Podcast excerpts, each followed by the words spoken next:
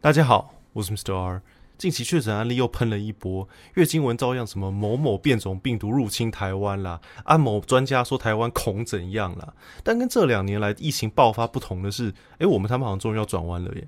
从两个月前，只要被匡列，就要在那边自费四万二啊，然后在隔离所吃便利商店的微波年夜饭，到现在每天指挥中心记者会都在那边放一个图表，就是什么重症率是小数点下几位哦，好像终于实质上跟国际接轨走向共存了耶。啊，当然我们节目没有医疗跟公卫专业，当然不会讲干话乱预言说走向会怎样啊，只是说被恐慌仔洗怕的这个台湾社会终于要用力转向，那伴随而来的当然就是共存跟清零的意识形态对抗。虽然这两者看似不一定完全是互斥关系，诶，敢说真的，这个时候真的没有想到我会同意这个政府的口号，就是蔡英文讲的什么什么重症清零、轻症共存呐。但是这口号说真的，要是我今天是基层或者是第一线医护人员，诶，我他妈完全听不懂这个具体而言长怎样子跟如何实施。诶，啊，讲白了，现在政府不管怎么做，一定会有一方觉得说干垃圾政府，要么藐视人命，要么不敢负责让社会恢复。啊，其实纵观全球防疫这三年来的政策啊，最核心的问题一直都是各国政府提供给大众的不是各个角度的客观事实，而都是片面剪辑过带有特定视角的意识形态，导致各方信任瓦解。他妈根本不是就同一件事情在讨论。美国一开始，共和党川普坚持不管武汉死多少人，他妈这就是小感冒啊！你任何坚持防疫措施，像是什么强制口罩禁令啦，或者是接种疫苗，都是该死的左交，成天唯恐天下不乱。然后民主党呢，就是说干，因为川普反疫苗，我们他妈就挺到底，干这个病毒超毒超可怕。从一开始告诉大家说啊，口罩没用啦，大家不要抢，不要慌，然后变成说，哎，等等，你只要去掩护你的口鼻啊，啊，你不管用什么，用布也有用。然后最后变成啊，等等，不对，你要用医医疗级口罩才有用啦，然后伴随 CNN 每天都有有，他们很好笑，就是一个很像股市追踪图表，一个这个曲即时曲线在追踪确诊跟死亡图表，那生怕偏左的各位有一刻呢忘记恐惧。啊！你只要追加剂不肯打的，都是该死的反智乡巴佬、白人种族优越分子，社会分裂再分裂，只有我们是正确的。而至于中国呢，他们的立场是从武汉一开始就是，诶，敢吹哨者不要他妈造谣，我们国家很棒很稳，才没有什么新型病毒这件事情嘞。然后死了一狗票人之后，在那封城一百八十度大转变，就是干 COVID 真的毒到不行，他妈僵尸病毒。然后不要管说后来的变种数据，就是像说重症率跟死亡率是多少，你看独裁政府有效率啊，强。制手腕好棒，说封就封，不计成本清零，染疫不论是症状或是轻症，都是天崩地裂式的可怕啦。而你人民啊，你可以饿死，可以穷死，可以他妈得精神疾病，可以长期受焦虑所苦，甚至可以因为医疗资源排挤而死于其他疾病。但是你只要人民没有因为 COVID 而死，就是政府好棒。你看我们跟那些西方民的民主 loser 在那边共存才不一样呢。然后回到台湾，从一开始优异的边境防疫以及控管，让执政党以为说，诶，这个可以赚一波政治红利，爽哦！在那边台湾 can help，你看我们全世界防疫他妈直优生。接着各种防疫国家队，各种防疫专有名词，像是什么什么超前部署跟校正回归的发明。那相较对照组，不不管是日韩啊还是欧美啊，都基本上我们都是吊打他们数据上了。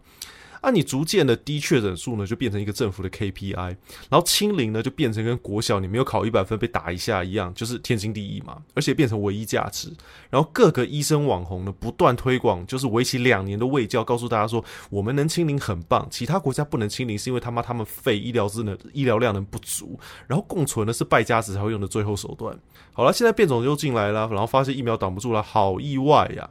然后政策终于转弯了，史上最废的在野党也捡到枪嘛，不意外的跳出来印刷存在感，什么什么中央不做我们来做了，在那边推广全民打第四剂，或者是自己玩居家隔离的时间。啊，这边补充一下，虽然有在追踪本粉钻的，应该都知道我们的立场是共存，但不可否认的是，当然能不染病，能没有案例，当然更好。那我们立场跟有一些共存的其他人在那边说什么啊，染疫了才有自体免疫，一副人定胜天的样子不同。清零的问题一直以来都是说他不去计较成本嘛。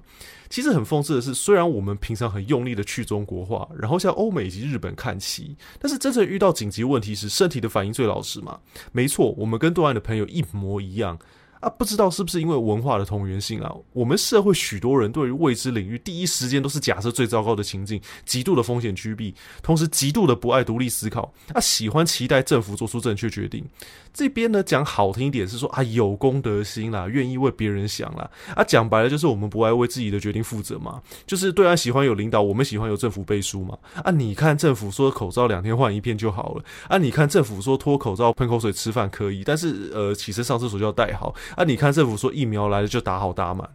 而且讨论到共存，为了不要让大家有种哎、我们没有配套措施的感觉，所以政府还是照惯例性的去催打疫苗嘛。啊，其实一直以来防疫中心选择性的资讯公布，基本上也直接导致疫苗追加剂的接种率低落嘛。啊，你一直呼吁大家狂打追加剂，提升保护力，推动疫苗护照，但对于疫苗的风险，能不碰就不提。我们节目已经讲到烂了，疫苗无限追加剂的这些呃支持群众，他们坚持是相信科学跟重视健康，基本上他妈属于人格分裂。我好想问这些人，你们那么怕病毒，为什么都不会害怕疫苗副作用呢？对，病毒可能有零点一七的可能性会重症，然后呃染疫后可能会有长期的后遗症，这个当然我们不能够去小觑它的危险性。但是你知我知天知地知，他妈疫苗就是有副作用嘛？当然，任何的药物跟疫苗都有副作用，这不是 COVID 的独有问题，只是。就这两年的经验看来，COVID 的疫苗这个速成品的问题他妈多嘛？当然，一开始的这个死亡跟重症率高的时候，干谁管你疫苗多毒，能打到就好了。但是，只是到了现在重症率这么低的情况下，接种疫苗的副作用风险 VS 就是染疫重重症率的后遗症风险，这个反毒症联盟一直最在意的问题就一直没有被公开讨论过嘛？然后媒体只会一天到晚猎物，好像找到一个确诊案例没有打完三期疫苗就跟挖到宝一样大肆宣传。我也能体谅，说政府他不得不鼓励施打啊。第一，要是恐慌仔或者是反对党看到说，哦，确诊数这样跳啊，政府没有作为，基本上就直接开干嘛。那第二就是疫苗买进来啊，啊，你没打完，它就会过期嘛，就会说被干说他妈的乱用经费，或者是干土地厂商，说真的就是两面不是人嘛。只是我最期待看到的版本，就是还是说政府你还是可以鼓励大家施打，但是请提供全面而且一致的资讯。告诉大家说，尊重每个人的身体健康状况，自由选择，然后口径一致，不要疫苗从一开始防感染，然后发现 Delta 挡不住，就变成说他妈防重症，然后发现 Omicron 重症案例几乎都是打过三剂时，就变成说啊是防死亡。照这个节奏下去，下一个变种病毒出来，疫苗一定变得说什么防止你不是个好人之类的，我不知道他们还会有什么借口啦。对，的确，一开始这个疫苗它对于原始病毒是看似非常有效，但是随着新变种以及副作用的出现，就是一直没有被滚动式检讨嘛。啊，你头已经洗下去教育大众了，那你疫苗已经来了，所以就只能一路走到黑喽。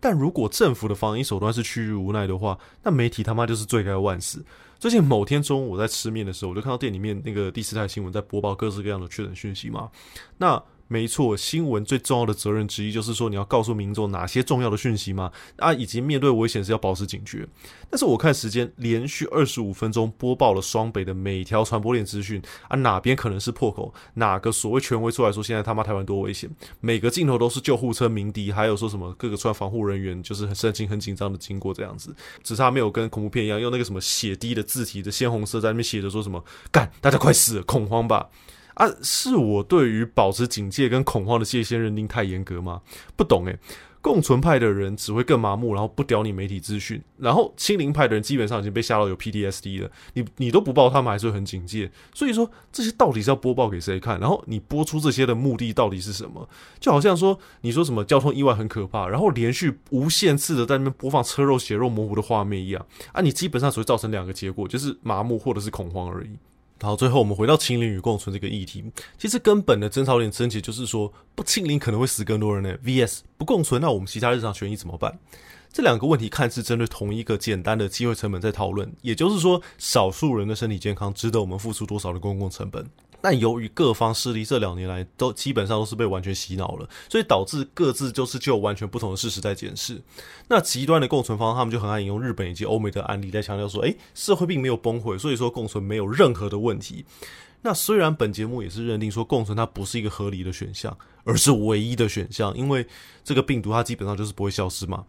但是不可否认的就是说，在衡量一个感染人数上升有没有对社会造成影响的时候，我们不能光用这个日常生活是否能够正常营运来判断嘛？因为医疗量能的负担跟弱势族群的伤亡也要，我们也是要去检视。而且最近有观察到，力推共存的国家，他们有刻意去减轻关于重症以及死亡率报道的趋势。反观极端的清零方呢，则不断强调说，要是共存就要准备好有接受死人的准备，这个很像什么三流连续剧的威胁梗。然后就去引用香港近期的老人死亡率上升的案例来强调说，诶，若是我们走向共存，这将近有四百万的台湾人，因为他们是这个无法接种的脆弱族群，他们将暴露在危险之中。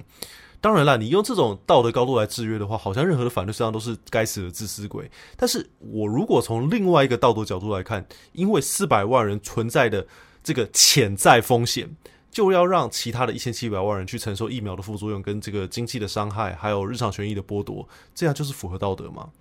香港的惨况主要的成因之一，就是因为他们喜欢清零政策，让这个轻症全部都要隔离，所以瘫痪了医疗机构，让这些重真正重症的脆弱族群，他们无法得到足够的资源。那请问，我们不是有两年的超前部署跟医疗量能准备吗？难道我们还没有准备好吗？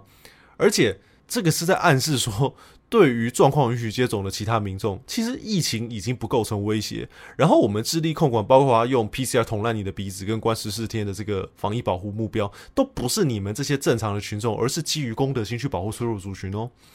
然后这边就会有个逻辑回旋，有些人就会说啊。不是除了做弱势民众啊，你一般民众也要防护啊，可能会重症啊。但是有脑的你可能就问他说啊，你打了疫苗不就是为了防重症吗？啊，打完了，请问你现在在怕什么？然后他可能就会说啊啊，老人跟小孩没打疫苗的怎么办啊？啊，然后就发现自己的逻辑破洞，然后就意识到说这一切都是被洗脑很久的情绪性反应。